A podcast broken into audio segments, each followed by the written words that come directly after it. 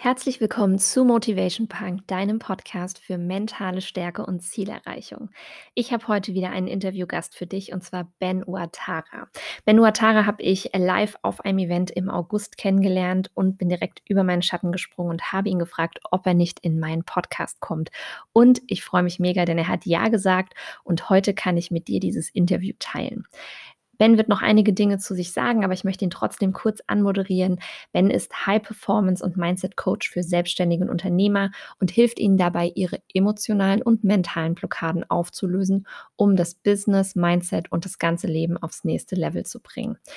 In meiner Podcast-Folge sagt das gleich auch. Er bezeichnet sich selbst nämlich als Schüler des Lebens und getreu seinem Motto, mach es einfach und mach es einfach, spricht er aus über 15 Jahren eigener Erfahrung, denn er hat unzählige Strategien, Tools und Techniken von den Besten der Welt gelernt und sie seitdem jeden Tag für sich selbst angewandt, um seine eigenen Limitierungen aufzulösen. Er ist 2012 mit gerade einmal 1000 Euro in seiner Tasche nach Dubai ausgewandert, um dort seine eigene erfolgreiche Filmproduktionsfirma aufzubauen. Heute zählt er zu den gefragtesten Mindset-Coaches und bricht mit seinen Gedichten, Rap-Texten und auch kreativen Videos sowie ganz viel Humor die altmodischen und monotonen Formate der Persönlichkeitsentwicklung. Ich freue mich, dass er da ist und will auch gar nicht mehr lange rumreden. Alle Links zu Ben findest du natürlich in den Show Notes und ich wünsche dir ganz viel Spaß bei diesem tollen Video. Hallo und herzlich willkommen, Ben Uatara, hier bei mir bei Motivation Punk, dem Podcast für mentale Stärke und Zielerreichung. Ich freue mich, dass du da bist. Es war für mich äh, von Anfang an eigentlich klar, dass ich mal so jemanden wie dich hier haben muss, denn du bist ja High Performance und äh, ja, Mentalcoach und äh, Mindset Coach und äh, von daher eigentlich der aller, allerbeste Ansprechpartner, um hier meiner Hörerschaft ja mal ein bisschen was aus deinem Leben zu erzählen, zu erzählen, wie bist du dazu gekommen, was du überhaupt machst, warum liegt dir das Thema so am Herzen. Und äh, ich freue mich, dass du da bist. wie geht's dir? Herzlichen Dank. Mir geht es super, vielen Dank und ich freue mich auch hier äh, zu sein und freue mich auf dieses Gespräch, diese Unterhaltung. Ich hoffe doch, dass die Zuhörer einiges für sich mitnehmen können, ähm, um für sich das zu integrieren in ihrem Leben, um da motivierter zu werden und äh, vor allen Dingen in die Umsetzung zu kommen, Ergebnisse zu erreichen. Mhm. Ich weiß nicht, ob du ähm, so diese aus den Highschool-Filmen, so diese Tage an der Schule kennst, irgendwie so. Ähm, äh, zeig mal den Job von deinem Dad, ja, wo man dann quasi so mhm. vorstellen muss, was macht eigentlich mein Papa oder meine Mama beruflich. Und ähm, wenn wir uns mal vorstellen, du hättest jetzt irgendwie ein Kind oder vielleicht hast du auch äh, eine Nichte oder einen Neffen und die müssten jetzt mal erklären, was macht denn irgendwie mein Papa oder mein Onkel Ben eigentlich beruflich? Was würdest du so einer, ich sag mal, fünften, sechsten Klasse denn erklären, weil die können vielleicht mit High Performance und Mindset Coaching nichts anfangen. Das ist eine unglaublich gute Frage und äh, das ist vielleicht einer der besten Fragen, die ich bekommen habe bis jetzt, weil das Ding ist, ähm, Albert Einstein hat es auch gesagt, dass wenn man etwas nicht so erklären kann, dass ein Fünfjähriger es versteht, dann hat man es selber nicht gut genug verstanden und Simplizität ist eigentlich das Ding und sehr viele Experten und Wissenschaftler, was auch immer, äh, Ärzte sind ja Meister darin, Sachen kompliziert zu erklären, die eigentlich ganz simpel sind. Wenn man das hört, denkt man so, was ist das? Äh, und ähm, genau das ist das Ding. Ne? Und deswegen ähm, ich würde das ganz, ganz einfach so machen. Und äh, der, der, der, Name von meinem Podcast ist auch Mach es einfach und mach es einfach. Ja, das heißt, mir geht es um Simplizität, Vereinfachung von Sachen. Ich würde ganz einfach sagen, ich bin, weil Kinder in dem Alter kennen nicht viel, haben nicht viel Bezug, haben noch nicht sehr viel Erfahrung. Das, was sie kennen, ist aber die Schule. Und für sie ist dieses Konzept, dass Kinder gehen zur Schule und Erwachsene gehen nicht zur Schule. Und ich würde sagen, ich bin ein Lehrer für Erwachsene. Mhm. Cool. Ich bringe Erwachsenen bei, wie sie sich selber kennenlernen können. Weil ich, ne, ich, ich, ich sehe mich selbst als ein Schüler des Lebens ähm, und ich sage, die, die Schule ist unser, unser Leben und unser Lehrer. Und das Ding ist, dass wir das Gefühl haben, dass wir erwachsen sind. Erwachsen ja, ist so das Gefühl, oh, du bist ausgewachsen, du kannst nicht mehr wachsen. Du bist, du bist erwachsen. Und das ist nämlich das Problem, was viele Leute haben. Die denken, dass sie eigentlich alle Lösungen haben sollten und haben Probleme, äh, kommen nicht voran und dann denken sie, ja, es muss an mir liegen. Ich bin einfach nicht gut genug oder ich habe einfach Pech oder es ist einfach so. Und das sagen, die Blockaden sind immer in deinem eigenen Kopf und das kannst du nicht sehen. So und deswegen, und die einzige Person, die dir helfen kann, bist du selbst. Menschen können dich guiden in eine Richtung, aber du musst den Schritt selbst gehen. Und das ist das Ding. Du bist das größte Problem in deinem eigenen Leben aber du bist auch die größte Lösung. Wenn du rausfindest, wie. Und, und, und dahin zu kommen, dabei helfe ich Menschen. Deswegen bin ich ein Lehrer für Erwachsene, die in der Schule des Lebens eine 5 oder eine 6 haben und sie wollen eine 1 und eine 2. So würde ich das sagen. Sehr, sehr cool beschrieben, ja. Ja, es ist äh, so spannend, was du gerade gesagt hast, dieses, man fühlt sich so erwachsen. Ne? Genauso ging es mir auch. Ich habe irgendwann gedacht, ich bin 18, 19, 20 und jetzt bin ich so. Und ähm, das war auch immer mein Satz, den habe ich früher in Geburtstagskarten reingeschrieben, so, ja, bleib so, wie du bist. Und das war für mich ein Kompliment. Das war auch ein Kompliment, wenn ich das bekommen habe. Und heute denke ich so, wow, das ist eigentlich die größte Beleidigung, wenn mir jemand sagt, ne, so bleib so, wie du bist, weil ähm, für mich einfach mittlerweile einer meiner Top-Werte dieses Wachstum ist, diese Veränderung. Und ähm, ich einfach selber ja auch erlebt habe in meinem Leben, äh, wie wichtig es eigentlich ist, was ich für eine Einstellung zu den Themen habe. Also ähm, bei mir war es tatsächlich eine große Krise im Leben, die mich überhaupt dazu gebracht hat, zu erkennen, dass ich aus dieser fünf oder sechs, wie du eben gesagt hast, vielleicht auch eine eins oder zwei machen kann. Und ähm, äh, gab es denn in deinem Leben irgendwie mal eine Krise, einen Punkt, irgendeinen Auslöser, an dem du einfach gemerkt hast, okay, jetzt muss ich mich verändern? Oder bist du, sage ich mal, mit diesem Bewusstsein auf die Welt gekommen, alles ist irgendwie, hat was mit mir zu tun? Und äh, na, wie, wie war das bei dir im Leben? Die Frage ist, wann gab es keine Krise? Ähm, die, äh, die, die Sache ist die, ähm, und das, was du gerade gesagt hast, ne, mit diesem, äh, ja, bleib wie du bist und so weiter, das sind ja super, super viele so äh, Glaubenssätze, die wir haben, die wir einfach übernommen haben, die wir adoptiert haben von außen. So viele von den Sachen, die wir denken, sind gar nicht unsere eigenen Gedanken, sind gar nicht unsere eigenen Meinungen, die haben wir einfach angenommen, ohne sie zu hinterfragen, ohne sie zu analysieren. Und die meisten Menschen nehmen sich nie die Zeit, überhaupt ihr Verhalten, ihre Gedanken, ihre Emotionen, all das zu analysieren. Und Selbstbewusstsein kommt daher, sich seiner selbst bewusst zu sein. Wenn du dir nicht bewusst bist, wie kannst du irgendwas verändern? Also bevor Transformation kommt, musst du erstmal sehen, wo stehst du gerade. Und das ist das Problem. Die meisten Leute sind so abgelenkt durch all möglichen Sachen. Von morgens bis abends sind sie in irgendwelchen Interaktionen mit ihrem Handy, mit ihrem Computer. Man sitzt im Auto, hören das Radio, sind Gespräche mit Leuten, sind, haben Hunger, dann müssen sie schlafen, dann haben die immer irgendetwas, was du tust. Und Leute können teilweise nicht mal bei Meditation, wo Leute sich 20 Minuten hinsetzen und nichts tun, werden Leute teilweise wahnsinnig, und sagen so, oh, ich weiß nicht, was ich machen soll, äh, ich kann mich. So, und, und, und das ist wirklich, äh, das, das, das ist das Problem. Ein großes Problem, dass Leute sich nicht Zeit nehmen, überhaupt mal ganz kurz eine Pause zu machen und zu sehen, was ist da überhaupt. Und ähm, ich, ich habe mal irgendwann mal so, so einen Spruch gehört, in so einem, das war so, so ein Rap-Text. Äh, Sammy Deluxe hat das mal so gesagt. Er hat gesagt, nur wer sich verändert, bleibt sich auch selbst treu. So, ne? und, und das ist dieses Ding, man, man glaubt, so zu bleiben, wie man war, ist Authentizität. Nein, du, du drückst dich ja aus. Du bleibst ja auch nicht so, wie du warst, als du sechs warst oder als du 18 warst. Oder so. Und das Ding ist so, dass sehr oft jeder transformiert sich, jeder verändert sich. Man sagt Persönlichkeitsentwicklung, aber Menschen ändern ihre Persönlichkeit immer.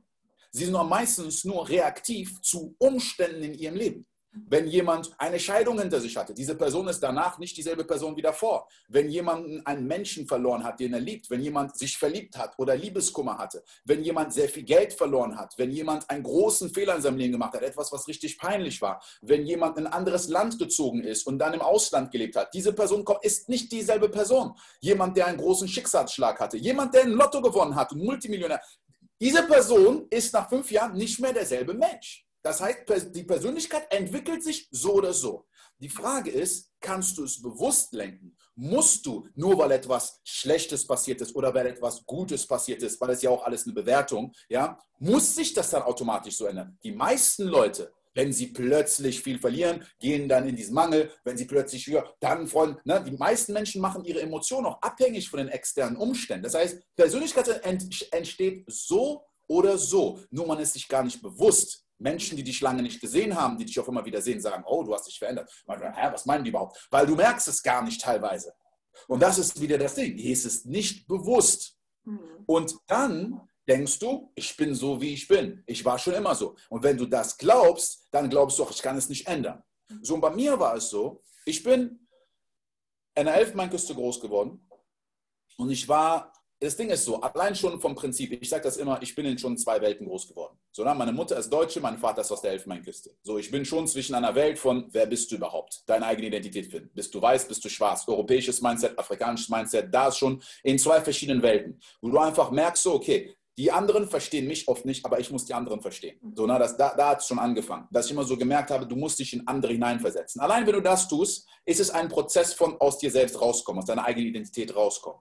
So, und das, habe ich gelernt sehr jung, aber das ist viel Unterbewusstes. Ich meine, als Kinder, wie lernen wir alles, was wir machen, machen wir andere Leute nach. Ist, wir, wir, haben keine Identität. Wir klauen Bruchteile von Identitäten von Menschen in unserem Umfeld und dann wie so eine Art, so, so wie nennt man das, ähm, diese so Knetmasse und du nimmst Knete von hier Knet und, und machst deinen eigenen Knetmännchen aus verschiedenen Elementen von anderen. Und dann, das bin ich. Nein, das bist du nicht. Du bist, und wenn du mehr Leute triffst, aber irgendwann ist das Problem, dass, wenn du erwachsen bist, hast du genug Knetmasse angesammelt und das, die Form, die da ist, das ist die Endform.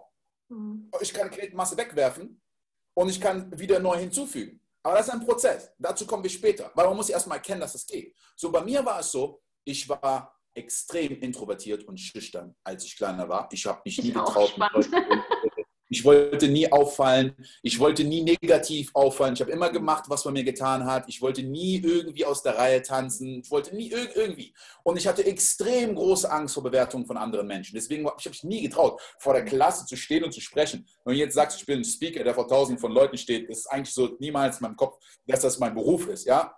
Ich bin nicht mehr derselbe Mensch. Ich habe nichts damit zu tun. Aber das war damals meine Realität. So, und das Ding ist, dass ähm, mit zwölf sind wir aus der Elfenbeinküste weg. Mein Vater hat sich selbstständig gemacht. Wir sind nach Brüssel. So, das heißt, ich bin schon komplett aus meinem Umfeld raus.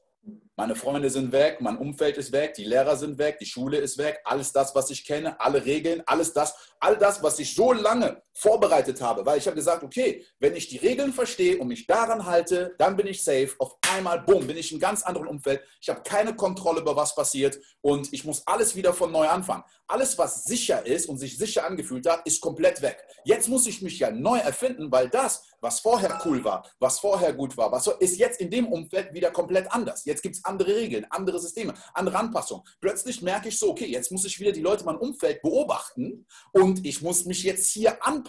Ich war wie ein Chamäleon. Dann habe ich das gemacht. Dann war ich zwei Jahre in Belgien. Dann habe ich langsam angefangen, mich zu verpacken. Dann sind wir nach Deutschland gezogen. Auf einmal zwei Jahre später wieder neues Umfeld, wieder neue Schule, neue Sprache. Jetzt bin ich in voll vielen Bereichen nicht gut. Und das Ding ist, als wir nach Europa gekommen sind, auf einmal bin ich der einzige Dunkelhäutige in der ganzen Schule. Automatisch falle ich auf, ob ich will oder nicht. Sondern es sind so viele Punkte gewesen. Aber das Ding ist, dass ich irgendwann, ich habe dann angefangen, Vorbilder zu haben, so Freunde von mir, einer, der cool war, einer, der lustig ist. Und ich habe angefangen, Leute nachzumachen. Ich habe wirklich durch Modeling mir Fähigkeiten angeeignet. Und irgendwann, ich habe halt gemerkt, ich bin jemand komplett anderes, als ich da war. Und ich habe das gar nicht bewusst gemacht, aber irgendwo habe ich so für mich verstanden, wenn es jemand gibt, der etwas hat, was ich haben will, eine Fähigkeit, eine Ausstrahlung, ein irgendwas. Ich muss einfach nur Zeit mit dieser Person verbringen und diese Person studieren. Am Anfang, ich habe die kopiert, eins zu eins kopiert. Ich habe einen, der war lustig, ich habe einfach seine Witze geklaut. Ich habe denselben Witz eins zu eins in einer anderen Situation gebracht und dann so manchmal klappt es, manchmal klappt es nicht, dann kriegst du halt Feedback und so und irgendwann findest du raus, ah, das sagt da die und die, das ist, es gibt ein, es gibt ein Format dahinter und du kannst es lernen, wie ein Computerprogramm, was du einfach installieren kannst. Es braucht aber Zeit, weil du, ne, du ja, vor allen Dingen, wenn, wenn du einfach so das aufschnappst durch das Umfeld. Aber damit das funktioniert, ist es wichtig, dass du überhaupt glaubst, dass es geht. Mhm. Weil wenn du denkst, ja, er ist so, ich kann so nicht sein, dann wirst du gar nicht erst versuchen. Ich habe damals, ich habe ich hab gar nicht so, ich hatte da diese Limitierung nicht, dass ich, dass, ich, dass ich irgendwie dachte, das nachzumachen. Ich hatte auch nicht dieses, dieses zu große, diese Komplexität dahinter. Sondern und da, ich würde sagen immer so, da hat das angefangen. Das waren auch meine ersten Mentoren. Leute um mich herum, von denen ich gelernt habe. So, ne? und, und jeder hat das. Es ist ihnen nicht bewusst. Einer, der vielleicht sehr witzig war, hat einen sehr lustigen Onkel oder Vater. Jemand, der sehr organisiert und strukturiert ist. Das kommt von der Mutter oder was auch immer. Und dann denkst du, ich war schon immer so. Ja, weil du dich nicht daran erinnerst. Aber erinnerst du dich daran, wie du deine erste Sprache gelernt hast? Nein, keiner von uns erinnert sich daran, wie er seine erste Sprache, aber du kannst es doch. Und du weißt ganz genau, dass du nicht geboren wurdest und konntest sprechen und du hast ein Wort nach dem anderen gelernt. Das war ein Prozess, der Jahre gedauert hat, aber du erinnerst dich nicht mehr dran. Aber alles andere, was da ist, woran du dich nicht erinnerst? Gehst du davon aus, das ist so wahrscheinlich mein Sternzeichen oder dies, ah, ich weiß, äh, das ist so mein Charakter und, und so weiter und so fort. Ja, und, und, und das ist halt das Ding, dass wenn man sich anfängt, damit zu beschäftigen. Weil das, das hat mir so eine Richtung gegeben und gezeigt. Aber ich hatte trotzdem noch immer noch sehr viele Limitierungen. Ja? Das sind Sachen, die sehr tief sind. Und egal, wie ich mich angezogen habe und cool war nach draußen, ich bin größer geworden, ich, war, ich, ich habe angefangen, Sport zu machen, ich bin äh, muskulös geworden und so weiter. Von außen haben viele Leute gedacht, so, wow, der sieht sehr selbstbewusst aus. Aber in mir drin habe ich so viele Limitierungen und Ängste gehabt und Zweifel und Sorgen gehabt. Das ist das Ding, was ich oft den Leuten sage. Du siehst jemanden von außen und du weißt nicht, was die Person denkt und fühlt. Du weißt nur, was sie sagen und was sie tun. Sehr viele Leute projizieren nach außen etwas komplett anderes als das, was sie intern fühlen. Oft ist das sogar das Gegenteil. Leute, die am meisten Ängste haben vor Bewertung, denen ist so wichtig, was andere über sie denken. Deswegen achten sie sehr auf ihr Aussehen und ihr Auftreten und auf ihren Stolz und sie brauchen das, diese Anerkennung, diese, diese, dieses Ego, ja, und dahinter steckt sehr viel Tiefes. So, und deswegen ist es, ist, ist es sehr schwierig ähm, zu bewerten, wenn man andere Leute sieht. Und dann, und dann vergleicht man, ich sage immer so, dieses, diese Bühnenpräsenz von anderen Leuten, vergleicht man mit seinem eigenen Behind the Scenes. Mhm. Ja? Weil ich weiß, was hinter der Bühne bei mir ist. Da ist Chaos, alles durcheinander. Aber wenn wir auf der Bühne sind, alles perfekt. Ja? So wie wenn man einen Instagram-Account von jemandem mit seinem eigenen Leben vergleicht. Ja? Das ist nicht das Leben der Leute, aber so ist es aber auch, wenn wir unsere Freunde sehen und andere Leute. Das ist schon immer. Man braucht kein Instagram, Social Media, um das zu kreieren. Wir haben das schon immer gehabt. Na, und dann habe ich wirklich, als ich so 22, 23 Jahre alt war, ungefähr, oder ja, so ungefähr in dem, in dem Zeitalter, da habe ich ähm, so einen Onkel von mir, habe ich getroffen, den habe ich vorher noch nie getroffen gehabt, weil er in Amerika gelebt hat.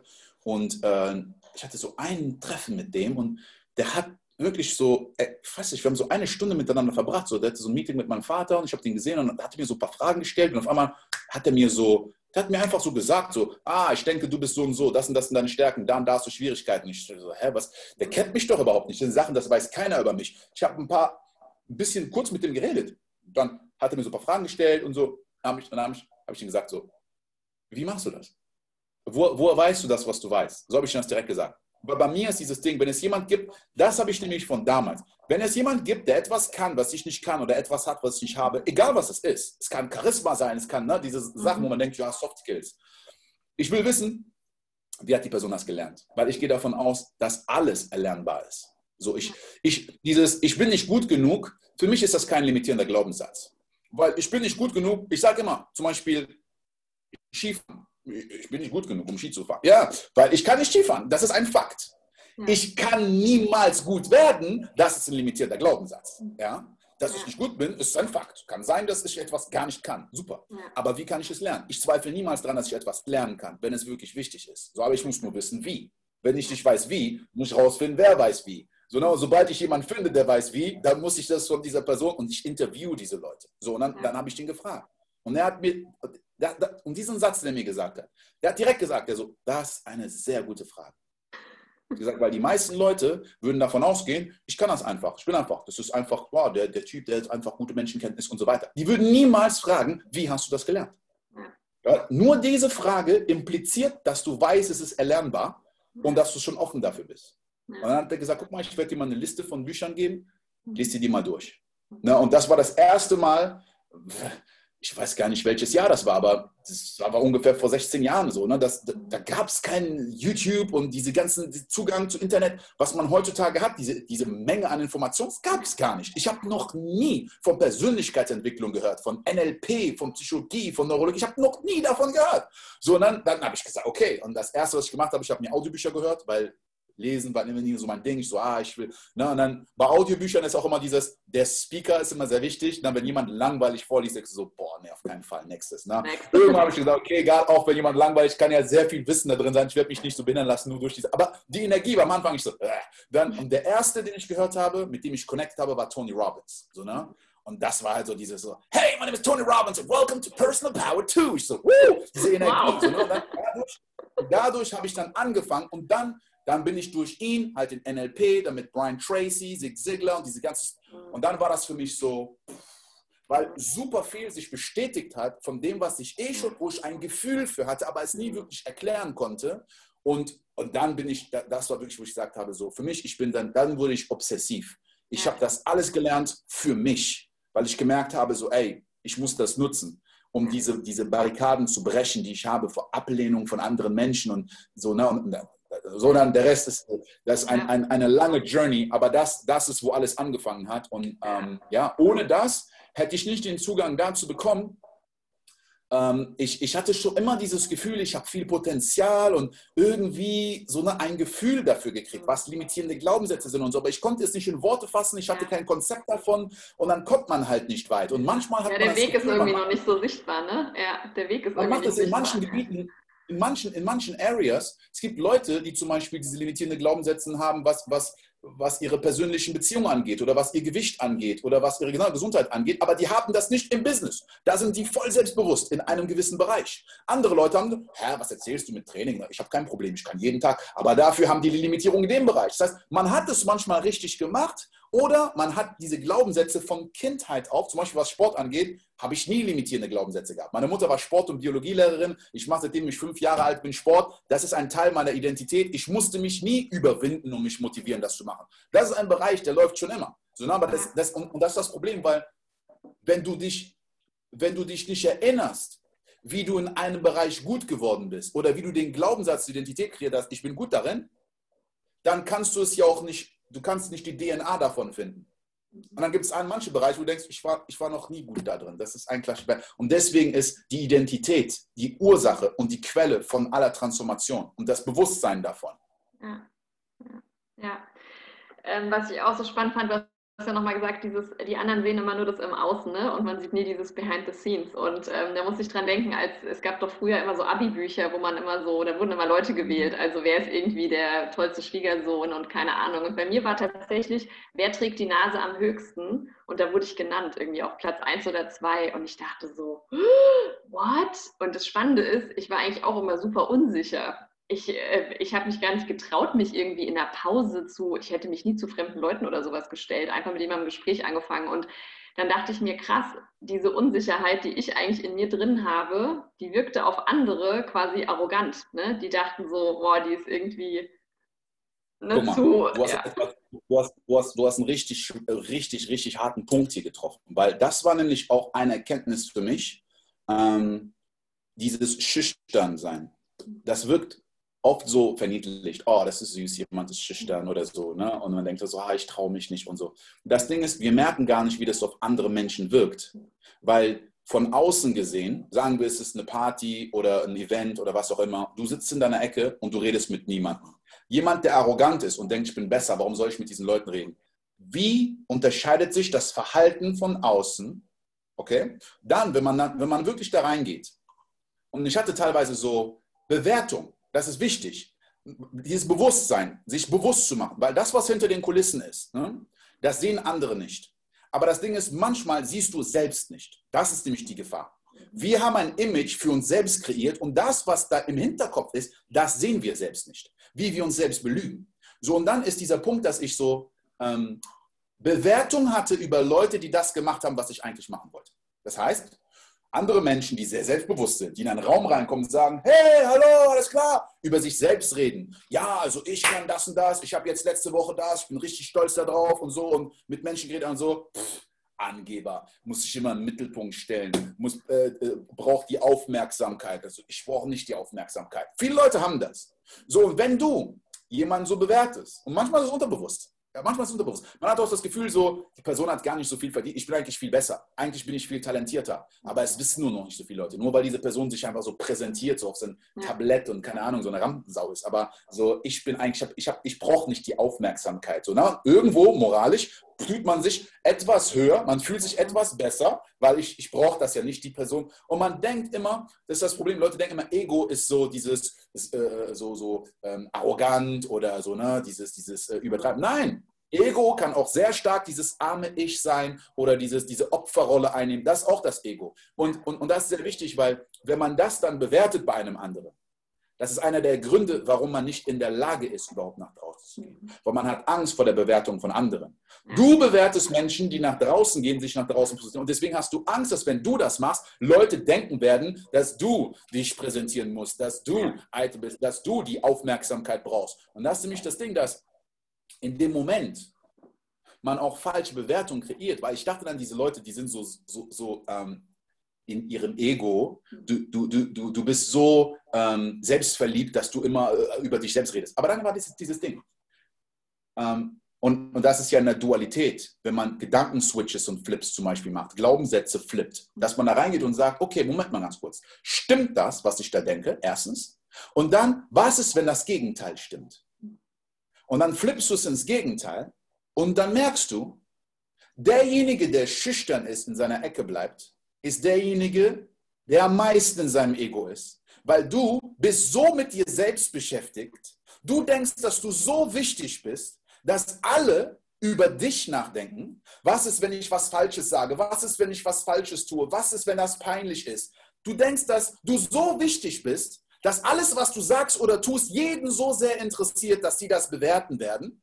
Und du bist so von dir selbst eingenommen, dass du gar nicht in der Lage bist, dich zu fragen, was denken und was brauchen die anderen eigentlich. Mhm. Das sind andere, die, die, die auch niemanden kennen hier, die auch sich unwohl fühlen in diesem, in diesem mhm. Event. Und dann kommt jemand rein, der aber gar nicht bei sich selbst ist, der so bei den anderen ist, der gar nicht diese, diese Zögern in seinem Kopf hat, zu sagen, ich könnte was Falsches sagen, ich könnte nicht da, ich breche das Eis. Hey, hallo, was geht ab? Oh, willst du nicht mit mir reden? Okay, alles klar. Oh, okay, wie geht's dir? Ich bleibe nicht mal eine Sekunde daran hängen. Ich gehe direkt zur nächsten Person, ich gehe direkt in die nächste Handlung, ich gehe direkt zum nächsten Kunden, was auch immer es ist. Die meisten Leute, die haben Angst vor Ablehnung, Angst vor das, das alles ist selbst kreiert. Und das ist Ego. Und das ist nur auf sich selbst fokussiert sein und komplett die anderen Menschen ignorieren. Das ist egoistisch. Und wenn man das anfängt zu flippen in seinem Kopf, dann fällt es viel schwerer zu sagen, ja, ich bin, ich bin introvertiert, ich bin schüchtern, ich bin, ah, du bist selbstverliebt. Du interessierst dich nicht für die Gefühle von anderen, sondern bist so von deinen eigenen Emotionen eingenommen, dass du an nichts anderes denken kannst als an dich selbst. So meinte ich das aber nicht. Das ist aber das, was du sagst. Das habe ich mit mir selbst gemacht. Ja. Weil ich muss, man muss das machen. Weil das ist die Realität, sich den Spiegel vorhalten. Das ist seine eigenen hinter den Kulissen sich mal angucken. Diese Bühnenpräsenz ist diese Opferrolle. Ja. Das, ist aber ein, das ist aber eine Rolle. Worauf basiert das? Stimmt das, worauf das überhaupt basiert ist? Interessieren die Leute sich überhaupt für dich? Denkst du, das ist so schlimm? Du hältst noch an irgendwas fest, was peinlich war, wo du 16 warst, wo du vor der Klasse was gemacht hast, alle haben gelacht. Und das ist diese Story, die du dir erzählst, warum du jetzt nicht vor einer Gruppe von Menschen reden kannst. Obwohl du genau weißt, du könntest ihnen helfen mit dem Wissen, was du hast. Du bist so egoistisch. Und das sind ja auch diese Gefühle, ne, die man, ähm, dass man sich wohlfühlt in seinen, ich sag mal, beschissenen Gefühlen. Also viele sind ja dann immer, und es geht mir so schlecht und didede, aber die wollen das gar nicht ändern, weil das ist auch ihre Komfortzone. Wenn die sich seit zehn Jahren sagen, also quasi selber einreden, so das ist meine Identität, dass mir so schlecht geht, dass ich halt mit 16 ausgelacht wurde. Ne? Und, ähm, genau. und dann sind die, du kannst ja auch, du kannst süchtig nach positiven Gefühlen sein, du kannst ja aber halt auch süchtig nach diesen negativen Gefühlen sein. Und ähm, das. Manche Leute äh, Horrorfilme. Bitte? Manche Leute gucken Horrorfilme. Ja, ja, ja ist und, so. Und manche Leute. Habe ich früher auch, aber mache ich nicht mehr. Ja, das ist, das ist, das ist, guck mal, das ist auch so ein Ding. Du kannst Drama in deinem eigenen Leben kreieren. Entweder indem du rausgehst oder indem du deine Augen zumachst und dir alles vorstellst, was schlimm ist und dann spürst du es. Und du merkst aber auch nicht, wo es herkommt. Und deswegen ist der erste Step zur Veränderung ist Bewusstsein. Ja. Wenn dir nicht bewusst ist, weil das ist ja das Problem. Super viele Leute, ich, weil das ist das Ding, damals haben wir so, ah, Leute, die wollen in ihrer Negativität bleiben, dies, das. Die wollen das nicht, aber sie merken gar nicht, was sie da machen. Und es wurde ihnen noch nie beigebracht. Deswegen wieder zurück. So ein Lehrer für Erwachsene. Weil das wurde auch den Kindern in der Schule nicht beigebracht. Wir lernen nicht, mit unseren eigenen Emotionen erstmal überhaupt zu analysieren. Ja. Da gibt es ja auch diesen schönen Spruch.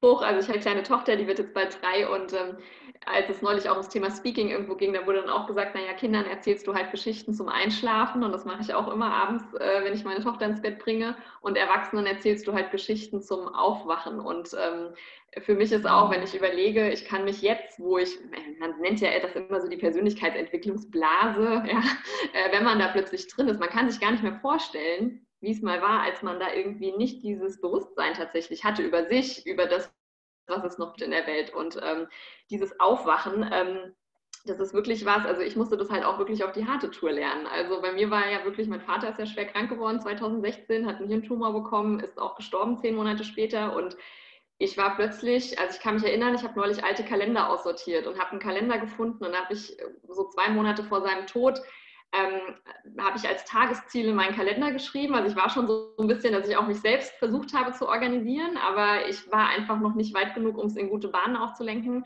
Da habe ich als Tagesziel draufgeschrieben, to survive. Und ich habe das neulich in der Hand gehabt und habe das gelesen und es hat mir wirklich so, boah, ich habe gedacht, krass, das, mir ging es so schlecht. Ich war so im Überlebensmodus wirklich. Und dann quasi nach dem Tod habe ich, äh, das ist ja auch so dieser Momento Mori, von dem man immer spricht, ne, dass man sich mal plötzlich mit seiner eigenen Vergänglichkeit äh, wirklich auseinandersetzt.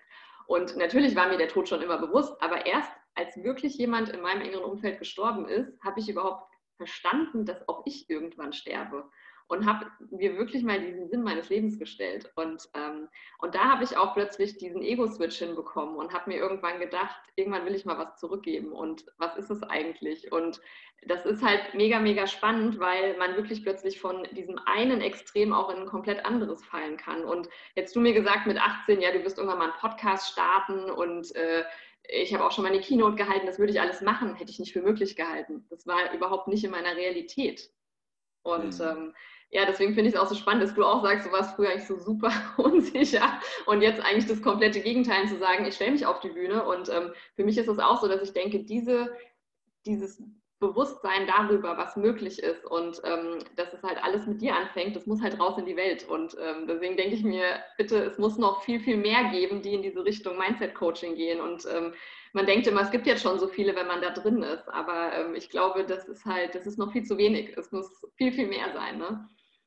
Ja, das ist, es, gibt, es gibt keinen Mangel. Es gibt keinen Mangel.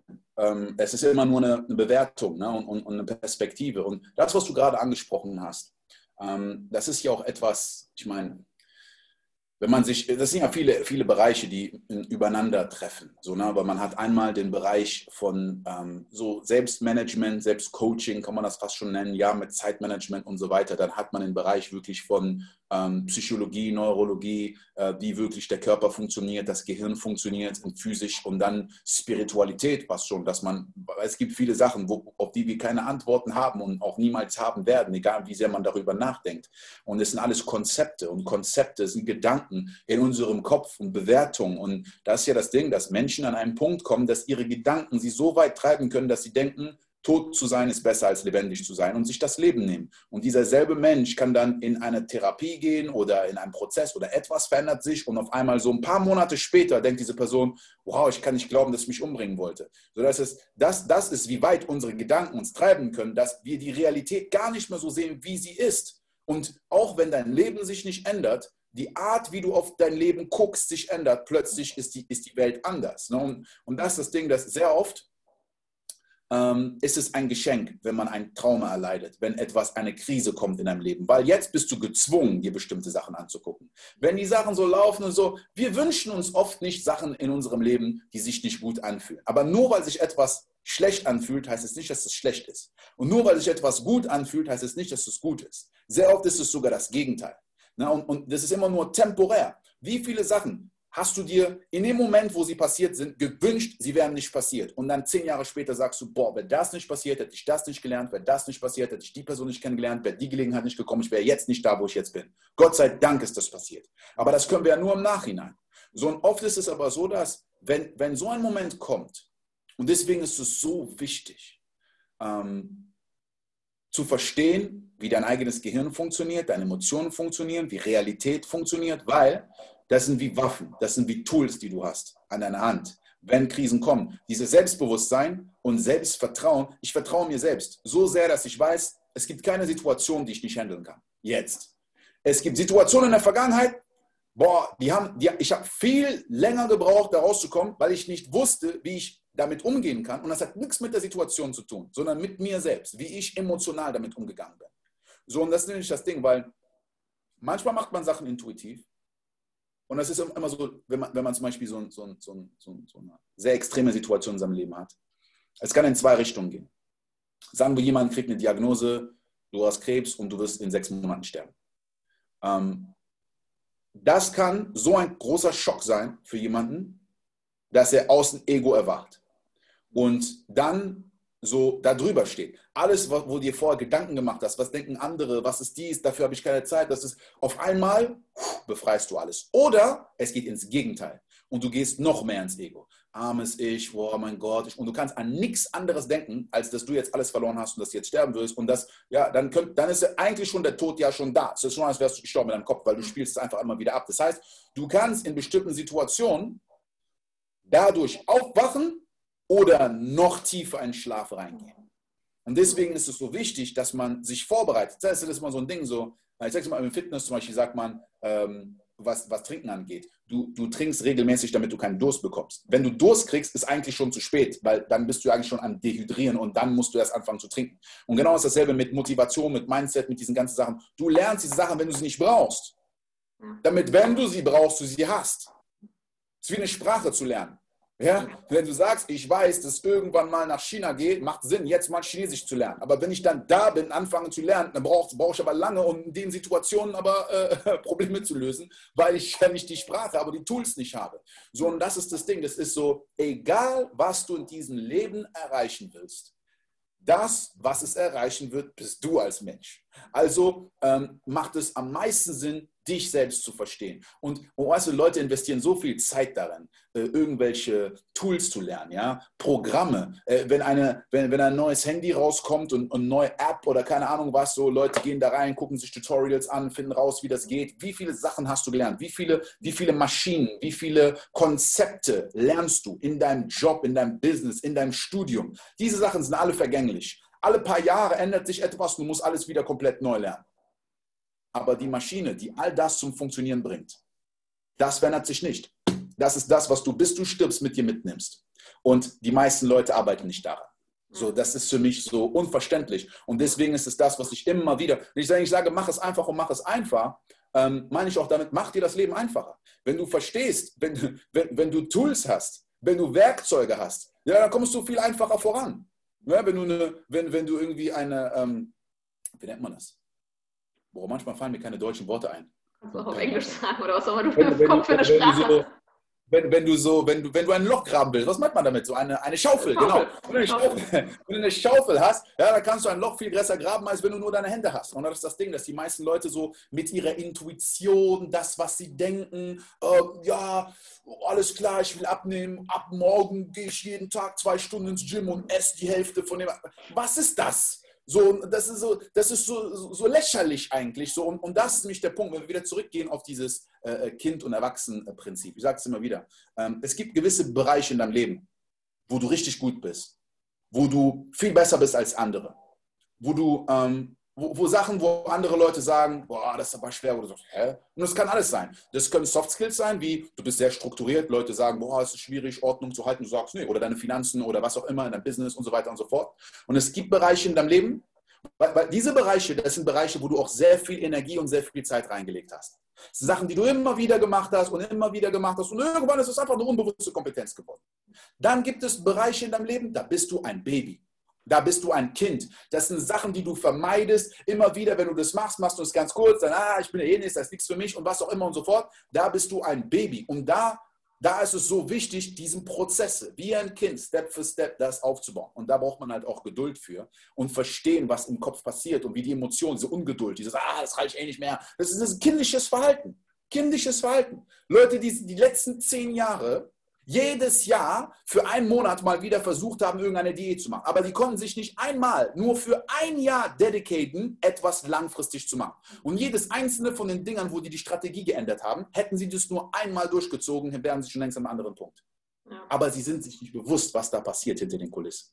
Ja, ja stimmt. Ja, da gibt es ja auch immer so diese Geschichte mit, ne, dass wir immer äh, so überschätzen, was irgendwie in einem Jahr möglich ist und so, aber halt, ne, wir einfach ja so selten langfristig denken. Und äh, ich habe ja auch, ich habe letztes Jahr auch einen Online-Kurs zum Thema Abnehmen tatsächlich, der sich komplett eigentlich nur auf Mindset konzentriert. Da gibt es keine Ernährungspläne, da gibt es ein ganz kurzes Modul, da erkläre ich nochmal grob hier so, ne, da und darum, äh, da musst du halt theoretisch drauf achten, aber es ist kein Ernährungsplan, den du brauchst, den dir irgendeiner aufstülpt, sondern, äh, ne, und auch dieses Thema, du redest ja auch immer über diese Identität, die müssen als neue Identität die Identität haben, dass sie ein schlanker Mensch sind. Punkt. Und ja, genau. Dass so du das schon bist. Genau. Ja, genau. Nicht, dass du das werden wirst irgendwann. Ja. Das ist auch ein großer Fehler, den viele machen beim Visualisieren und bei Affirmationen. Sie sagen, ich werde das und das haben. Ich werde der.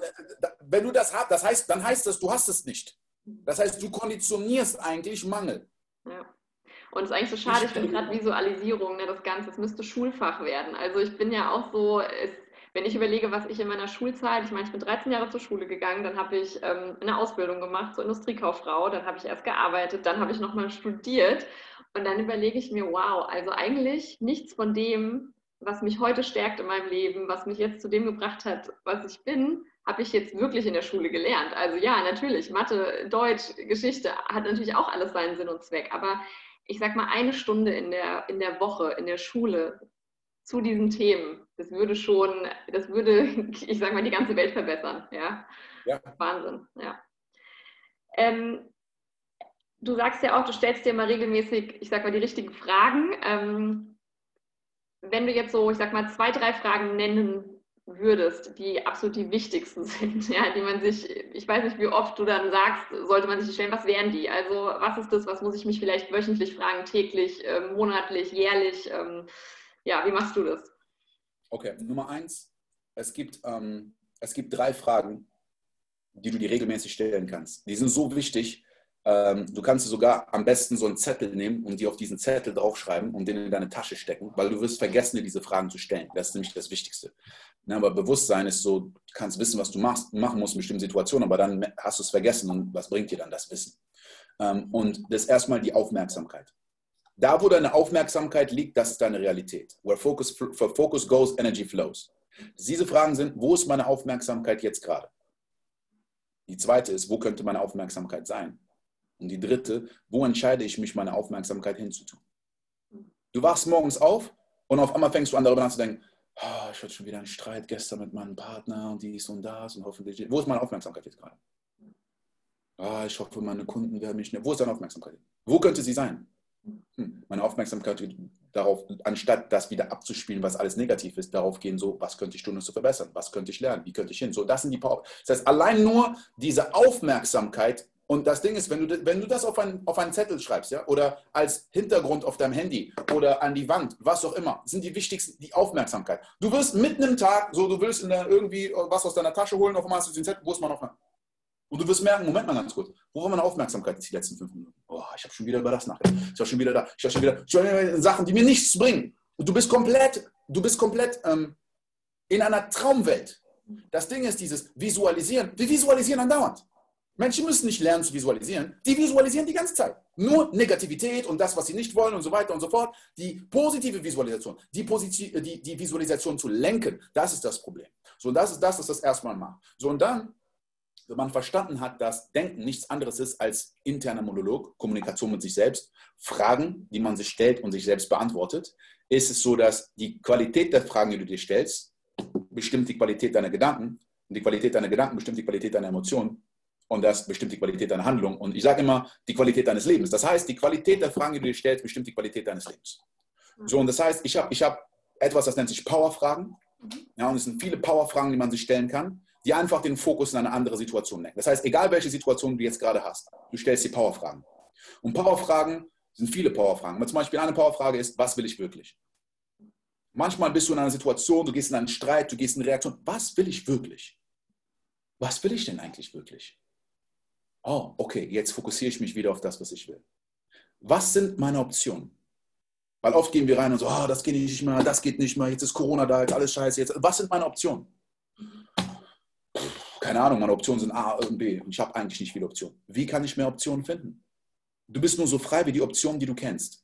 Vielleicht hast du jetzt gerade 50 Optionen. Wenn du nur zwei Optionen kennst, hast du nur zwei. Also musst du mehr Optionen finden. Wie kann ich mehr Optionen finden? Was übersehe ich? Was übersehe ich? Was übersehe ich? Was ist gut daran? Du gehst jetzt davon aus, was alles schlecht an der Situation. Was ist gut an der Situation? Was ist gut daran? Nichts ist gut daran. Was könnte gut daran sein? Dann mit anderen Menschen, weil äh, die meisten Probleme, die wir haben, sind immer in Kombination mit einem anderen Menschen. Egal, ob es ein Partner ist, ein Familienmitglied, ein Kunde, ein Mitarbeiter, ein Chef, es ist immer ein anderer Mensch irgendwo am Ende von diesem Problem.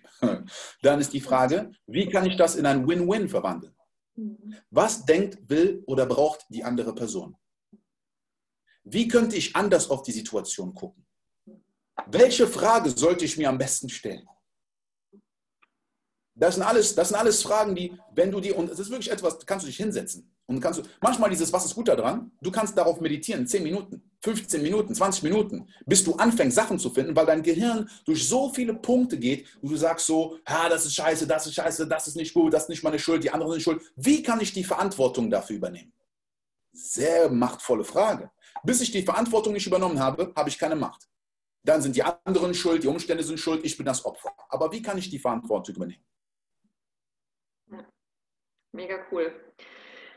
I love it, ja. Ich bin ja auch immer, also ich bin ja auch immer ein Riesenfan von Aufschreiben wirklich, weil was ich auch so gemerkt habe, viele machen es dann immer nur im Kopf oder klar meditieren auch drüber. Bei mir ist auch wirklich, wenn ich merke, äh, man kommt da nicht so gedanklich weiter, wirklich dieses Aufschreiben. Also ähm, wirklich ja. jeden Tag auch einfach aufschreiben, weil es ähm, gibt es ja auch nachweislich, dass es dann ne, mit der anderen Gehirnhälfte und so, es macht einfach einen Unterschied und es kommt manchmal im Schreiben, kommen plötzlich ganz andere Sachen aus Papier, als äh, man sich so teilweise dann zusammenreimen würde, wenn man es nur wirklich in Gedanken macht und ähm, ja. Man macht es sich auch bewusster, weil was passiert, wenn du etwas aufschreibst, ist, im Kopf ist es subjektiv, wenn du es aufschreibst, wird es objektiv. Jetzt kannst du von außen deine Gedanken beobachten. Manchmal, wenn du am Ende vom Satz, von, von der Seite angekommen bist und du liest es dir nochmal durch, kreierst du eine Distanz, fast als würde das jemand anders sagen. In deinem Kopf ist es das ist so vergänglich, das geht, das kommt, das geht. Du hast so viele Gedanken gleichzeitig. Teilweise hast du das Gegenteil von dem Gedanken gleich, aber hier, du entscheidest dich für das, was du nach draußen trägst. Und dann beobachtest du es selbst. Und, und ähm, vor allen Dingen bei so Powerfragen und viele von diesen Sachen, am Anfang kann man es nur wirklich auf Papier machen. Und mit der Zeit fängt man an, es so zu einer, ja, wie zu einer Sprache zu machen. Du merkst in den Situationen, hey, Moment mal ganz kurz. Weil, weil das Ding ist, dass sehr oft, wenn du nicht dir Powerfragen stellst, stellst du dir das Gegenteil dieser Fragen. Weil die Emotionen kommen ja von Gedanken, die in eine andere Richtung gehen. Du lenkst ja damit nur die Aufmerksamkeit hier auf die Seite. Das passiert ja eh etwas. Das ist auch, was Leuten sage, zum Beispiel, wenn die sagen, ja, ich kann nicht meditieren, weil die denken, das Ziel von Meditation ist, keine Gedanken zu haben. Und dann sitzen die da und dann sagen die, ja, es kommen die ganze Zeit Gedanken und ich kann diese Gedanken nicht aufhören. Und dann höre ich auf zu meditieren. Aber das Ding ist so, Moment mal ganz kurz. Wenn das, nur das, okay, wenn nur das der Effekt wäre, wäre es schon ein Benefit. Warum? Die ist gerade bewusst, dass die ganze Zeit Gedanken in deinem Kopf sind. Und in dem Moment, wo du aufhörst, hören die Gedanken ja nicht auf. Du bist dir nicht bewusst, weil du die ganze Zeit abgelenkt bist und multitaskst, weil du im Auto bist und mit was auch immer Fernsehen guckst. Aber die Gedanken sind die ganze Zeit da. Und das ist jetzt der einzige Moment, wo du merkst, was da passiert. Wie, aber du merkst gar nicht, dass du sie kreierst. Die sind nicht einfach da. Du kreierst sie. Und wie kannst du die anderen Gedanken kreieren? Das ist nämlich dieses Ding. Du kannst nicht aufhören, einen Gedanken zu denken. Du kannst aber anfangen, einen anderen zu denken und dann verschwindet der. So, ne? und, und das ist so dieses, das ist ein Training. Das ist wirklich ein Training. Aber bevor du äh, in das Positive gehen kannst, ist es wichtig, erstmal zu gucken, was ist denn gerade jetzt da? Und wie ist das entstanden? Wie habe ich das kreiert? Ich mache das gerade. Die Situation ist neutral. Ich sage, das ist ein Problem, das ist schlimm. So, und das ist so, für manche Leute ist es auch sehr schwer, weil die halt so tief darin konditioniert sind. Ich werde es nie vergessen, ähm, weil es Situationen gibt, die teilweise wirklich, ich manchmal, manchmal, wenn ich das sage, manche Leute nehmen das so persönlich und regen sich so auf. So. Aber vor allem, wie, kann ich die Verantwortung dafür übernehmen? Ich sage, ich bin verantwortlich für meine eigenen Emotionen. Nein, die Person hat das gesagt, deswegen bin ich jetzt beleidigt. Und es wird so normal. Wenn die Person sich anders verhalten würde, dann würde ich mich nicht aufregen. Ja, natürlich, aber jetzt bin ich abhängig von dem, was andere Leute tun. Wenn das Wetter sich ändert, dann bin ich glücklich. Aber weil es regnet, fühle ich mich schlecht. Aber dieses, ähm, es war so zu einem Punkt, dass ich manchmal selber im Umfeld von anderen gedacht habe, vielleicht bin ich nicht normal. So, ich bin ja nicht normal. Normal ist ja die Norm, ja. Aber teilweise, dass es fast schon für die anderen komisch ist. Weil, ähm, ich werde es nie vergessen, es war so ein sehr, sehr, sehr komischer Moment für mich, weil ich da wirklich so beobachtet habe. Das war, wo mein Großvater gestorben ist. Ja, und ich bin angekommen und da war so ein offener Sarg und dann sind alle da gewesen, alle haben geweint und waren traurig. Und ich war da und ich habe keine Emotionen gespürt. Ich habe nicht dieses, dieses Traurige gespürt. Ich habe das nicht gespürt ich hatte fast schon ein schlechtes Gewissen. Ich dachte so, eigentlich so, I'm supposed to feel bad, so, aber ich bin nicht, aber es ist so, ich, ich bin jetzt glücklich, aber irgendwie war das für mich so schwer zu greifen. Ich weiß nicht so, okay, er ist nicht mehr hier. Wo er ist, das wissen wir nicht. Was das bedeutet, weiß ich nicht. Ist es was Gutes, ist es was Schlechtes, weiß ich gerade nicht. Aber es ist dieses Gefühl von etwas verloren zu haben und etwas so, ne? Und ich denke so, Moment mal, stimmt das wirklich? Und es ist nicht so, ich jetzt da sitze, so, ne, vor dem Sarg und anfange, meine Gedanken zu analysieren und so aufzuschreiben. Aber irgendwo ist etwas da, so, ne? Und ich habe einfach so gemerkt, für mich, ich bin so reingegangen und ich hatte irgendwie dieses Gefühl, weil mein, mein Großvater war immer so, der hat immer so Witze gemacht, der war immer so voll lebendig, hat immer so, dass diese Energie hat gefehlt einfach. Mhm. Und ich war so, ganz ehrlich, es, es wäre so ganz er, weil, weil das Ding ist so, ähm, er, hat, er hat immer so, äh, so Sprüche gehabt, die er immer wieder gesagt hat. Okay, und ich werde das nie vergessen. Einmal, er hat eine Sache gesagt, immer, das will ich mir gesagt, immer so, viel klein ist ein groß. So, ne? Das hat er immer gesagt. So, ne? Bei allen Sachen, viel klein ist ein groß, vergiss es nicht. Der Pfennig, der Pfennig nicht ehrt und so weiter. Und dann hat er eine zweite Sache gesagt, immer in bestimmten Situationen, wo Leute sich zu ernst genommen haben, in Debatten und so, hat mich mal angeguckt, so, lauter Schauspieler. Ne, und dann irgendwie, mein Vater ist irgendwie so am Handy und so, ja, ein Business Talk. Und er so, lauter Schauspieler. Also, ne? Und dann, ich, ich, ich denke mir nur so, ich bin da, meine Mutter natürlich, ihr Vater ist gestorben, sie ist da. Ne? Und ich stehe so neben meiner Mutter und sie ist traurig. Und ich habe das nicht bewusst gemacht, aber ich habe einfach, wenn, wenn, wenn wir reden, kreieren wir Gedanken. Und diese Gedanken können wir übertragen auf andere Menschen. Und diese Gedanken kreieren dann Emotionen. Mhm. Und, und dann sitzen wir, stehen wir vor dem Sarg und er liegt da, so ein offener Sarg, wir sehen ihn. Für mich ist ganz komisch, sieht gar nicht so aus, wie er eigentlich aussieht. So, es ist ganz komisch, eine Leiche zu sehen. Aber auf jeden Fall, ich sag so, guck mal, stell dir mal vor, so meine Mutter steht da, wir sind so allein in diesem Raum. Ich sag, stell dir vor, wenn er jetzt aufwachen würde und sich umgucken würde und sieht, so alle sind so am Weinen und so würde er sagen, lauter Schauspieler. und sie konnte nicht anders, als in dem Moment zu lachen. Sie konnte nicht. Sie ist da in dem Raum, eben hat doch und lacht einfach, weil in dem Moment war die Essenz, diese Energie wieder da, ganz kurz. Und das hat so gepasst, so, ne? Und das war so dieses, es gibt Völker, wo wenn jemand stirbt, sie ein Konzept haben, dass dieser Mensch und so, die, die feiern, die machen eine Feier. Das ist so ein Grund to celebrate. Und die machen das nicht weg, sie spüren das wirklich. So, und, und das ist so eine Interpretation, ganz anders, kulturell, von dem, was das bedeutet. Und das für mich symbolisch so das Gleiche von, okay, ich hatte jetzt hier ein Business und das hat nicht so funktioniert, wie ich dachte, und ich habe hier das, was bedeutet das? Ich habe hier eine Beziehung, die in die Brüche gegangen, was bedeutet das? Ich gab doch vor fünf Jahren schon eine Beziehung, wo ich dachte, ich kann niemals unter diesen Menschen leben und, ah, und dann ja, vier Jahre später, es gibt Tage, ich denke gar nicht daran, dass dieser Mensch existiert. Ich habe komplett vergessen, dass dieser Mensch, dass die Situation jemals existiert. Aber es gab einen Punkt, da war das so mein ganzes Leben. Und ich konnte nicht mehr ohne das. Und dann denke ich mir so, ja, dann habe ich dieses Konzept in meinem Kopf, wenn viel Zeit vergeht, dann kann ich über die Emotion hinweg. Stimmt das wirklich? Manche Leute, es ist das so krass, weil wenn du über so eine Situation innerhalb von einem Tag oder eine Woche hinwegkommst, dann ist es für manche Leute so, mhm. Hm, du drückst etwas runter oder hast, war das ja wirklich so wichtig? Oder da kommt wieder diese Bewertung. Weil kann ja nicht so schnell gehen, weil das Konzept ist ja, es dauert. Ja, ja. Und dann ist es so dieses, stimmt es wirklich? Was hat Zeit damit zu tun? Warum kann ich in fünf Jahren darüber lachen und ich kann nicht heute darüber lachen? Warum? Was hält mich davon ab? Dieser Gedanke, der mich im Schmerz hält, und aber das ist bei manchen Leuten nach zehn Jahren immer noch so. Die können in zehn Jahren den Schmerz so spüren, als ob das gestern passiert ist, weil Zeit existiert nicht. Das ist eine Emotion. Und das ist halt dieses, dieses Verwirrende da drin, wenn man, wenn, man, wenn man nicht da reingeht. Leute hören das teilweise oberflächlich und sagen, oh ja, das stimmt, das macht Sinn, aber gehen da nicht wirklich tief rein. Und ich denke, dass, wie du gesagt hast in der Schule, äh, wir studieren die Planeten auf anderen, anderen Solarsystemen, aber äh, wir, wir studieren nicht diese interne Welt. Du kannst 100.000 Bücher lesen, aber das wichtigste Buch, was du lesen musst, ist das Buch von dir selbst wenn du dich selbst nicht lesen kannst. Weißt du, dann, dann kommt für mich noch zusätzlich das, das Problem Kommunikation. Ich sage, wir sollten Kommunikation lernen, weil, wie ich gesagt habe, jedes Problem ist eine Kommunikation mit einem anderen Menschen. Egal, ob das Kunden sind, äh, Unternehmer, äh, so äh, Partner, mit denen man zusammenarbeitet, Beziehungen zwischen Eltern und Kindern, die größten Probleme, Traumas aus der Kindheit. So viel kommt von Missinterpretation, fehlende Kommunikation, mangelnde und dann Kommunikation mit mir selbst. Und das ist das Ding, dass wenn ich nicht mal mich selbst verstehe, wie kann ich erwarten, dass jemand anders mich versteht? Ja, und, und, und, und so entstehen so viele Probleme. Und das Ding ist so, man kann sagen, ja, die Schule ist schuld, alles klar, okay, cool. Aber jetzt bin ich mein eigener Lehrer. Jetzt bin ich der Erwachsene, der das interne Kind auch aufziehen kann. Und es ist nie zu spät, weil in manchen Bereichen meines Lebens bin ich noch ein Kind. Was ist jetzt der erste Step? So, ne? Und dafür braucht man aber auch wieder Zeit. Weil ich habe, das ist dieses Ding, so, ne? Weil ich gerade meinte, Zeit ist ein Konzept. Zeit ist ein Konzept, du kannst mit Zeit spielen. So, und wenn du dir Ziele anguckst, ähm, man kann verschiedene Zeitintervalle nehmen, um sich selber einen gewissen emotionalen Rahmen zu schaffen.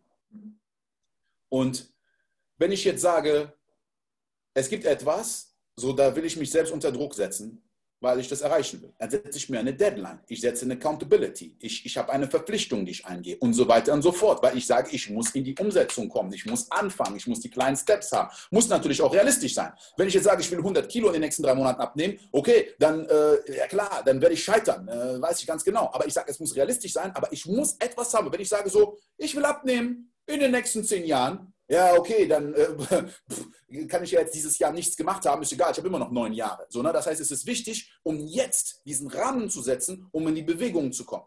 Wenn ich aber jetzt ein unrealistisches Ziel habe, dieses unrealistisch, was ist das unrealistisch? Das ist auch immer wieder okay, je nachdem, wie viel Zeit ich mir gebe. Sondern wenn ich das weiß zum Beispiel, dann sage ich, es gibt bestimmte Sachen, wo ich mir selber einen Rahmen setze von zum Beispiel 25 Jahren. Jetzt, wenn ich sage, was kann ich in 25 Jahren erreichen, erlaube ich mir, sehr groß zu denken und sage, wow, ich kann all das erreichen. Jetzt plötzlich habe ich auch nicht diesen Mangel, oh, ich muss mich jetzt entscheiden, wenn ich das jetzt mache, dann kann ich das nicht machen, dann kann ich das nicht machen. Ich habe so viel Zeit. Manche Sachen kann ich nicht machen dieses Jahr. Ja. Ich kann sie später machen. Das ist nicht prokrastinieren. Das ist priorisieren. Ich mache jetzt das, weil das das Wichtigste ist und das mache ich nicht. Und der Grund, warum viele Leute nicht ihre Ziele erreichen, ist, weil sie zu viel auf einmal wollen, dann nichts wirklich machen und nichts erreichen, weil sie in Mangel denken, dann gehen, vergehen fünf Jahre und du hast nichts erreicht. Aber du wolltest dich nicht für ein, zwei Jahre auf diese eine Sache fokussieren. Und diese eine Sache, wenn du sie richtig gemacht hättest, hätte dir ein Fundament gegeben, von dem aus du mehr Geld, mehr Zeit, mehr Energie hast, um das nächste zu machen. So, ne? Und das ist halt dieses Prinzip von The One Thing, dieses Buch The One Thing, da sagen die auch dieses, was ist diese eine Sache? Sagen wir, du hast eine Liste von vier Sachen, du kannst dich nicht entscheiden. Was ist die eine Sache, die macht, dass alles andere leichter wird? Oder wenn du diese eine Sache erreicht hast, willst du die anderen vier Sachen gar nicht erreichen. Dann denkst du so, okay. Megabuch, das, ja. Ich empfehle es auch immer. Das ist ein Megabuch, ja. Das ja. ist das Mindset dann. Hm. Ja. Apropos Zeit, ich habe zwei mini kurze Fragen. Wir mal gucken, ob wir schaffen, dass du die kurz beantwortest, weil unsere Interviewzeit tatsächlich rum ist. Ähm, Frage 1, wie stehst du zum Thema Spiritualität? An was glaubst du? Glaubst du an Gott, an Zufall, an Schicksal, an ähm, glaubst du, dass alles vorbestimmt ist? Ähm, ja. Ich glaube, dass das ähm, eine Frage ist. So, für mich ist es so, dieses Thema ist etwas, was ein sehr persönliches Thema ist für jeden einzelnen Menschen. Und ist auch ein sehr geladenes Thema, weil sehr viele Menschen da auch sehr starke Glaubenssätze haben und Bewertungen haben in diesem, in diesem Bereich. Und deswegen ist es etwas, genauso wie mit Politik und mit Religion und Spiritualität, ist etwas, wo ich nicht in Details reingehe, wo ich dann sage, so, das ist das, was ich denke und was, weil am Ende des Tages ist so, allein schon dem Wort sagen Leute, ich glaube daran. Ich rede über Sachen, die ich weiß. Es gibt Sachen, so, wo ich selber noch auf der Suche bin, wo ich sehr viel für mich selber erforsche. Und ähm, genau, deswegen ist es etwas so, das ist für mich so ein interner Prozess. Und ich rede nicht so direkt darüber und sage so, ja, das ist das, das, das, weil ich weiß auch, viele Leute sich beeinflussen lassen in bestimmte Richtungen. Ich denke, jeder muss für sich selber das finden, was für ihn am richtigsten ist und am wichtigsten ist. Und ich denke, dass das Wichtigste ist, wirklich auch Sachen zu hinterfragen. Und mein Konzept ist immer, wenn es für dich nicht stimmt, stimmt es nicht. Sehr schön gesagt. Finde ich eine coole Antwort. Und ähm, meine allerletzte Frage. Ähm, ich würde dir jetzt eine Kiste reichen und im Jahr 2100 äh, machen wir die wieder auf. Und du dürftest ein paar Sachen reintun, die du einfach der Welt im Jahr 2100 ähm, gerne übergeben möchtest. Das kann alles Mögliche sein. Vielleicht ist es ein Rap-Lied von dir, vielleicht ist es ähm, ein kleiner Brief, ist es ein Gegenstand. Was würdest du gerne, was im Jahr 2100 ähm, vorausgesetzt, bis dahin passieren keine medizinischen Wunder, gehe ich mal davon aus, wir leben dann beide nicht mehr. Was würdest du gerne hinterlassen in so einer Zeitkapsel, in so einer ja, Zeitkiste? Ein Spiegel. Mhm. Und ein Blatt. Ich, grad, ich freestyle gerade, aber also ich stelle mir das gerade vor, ein Spiegel und ein Blatt. Und auf diesem Blatt steht drauf, ich bin und dann einige Zeilen, die man ausfüllen kann.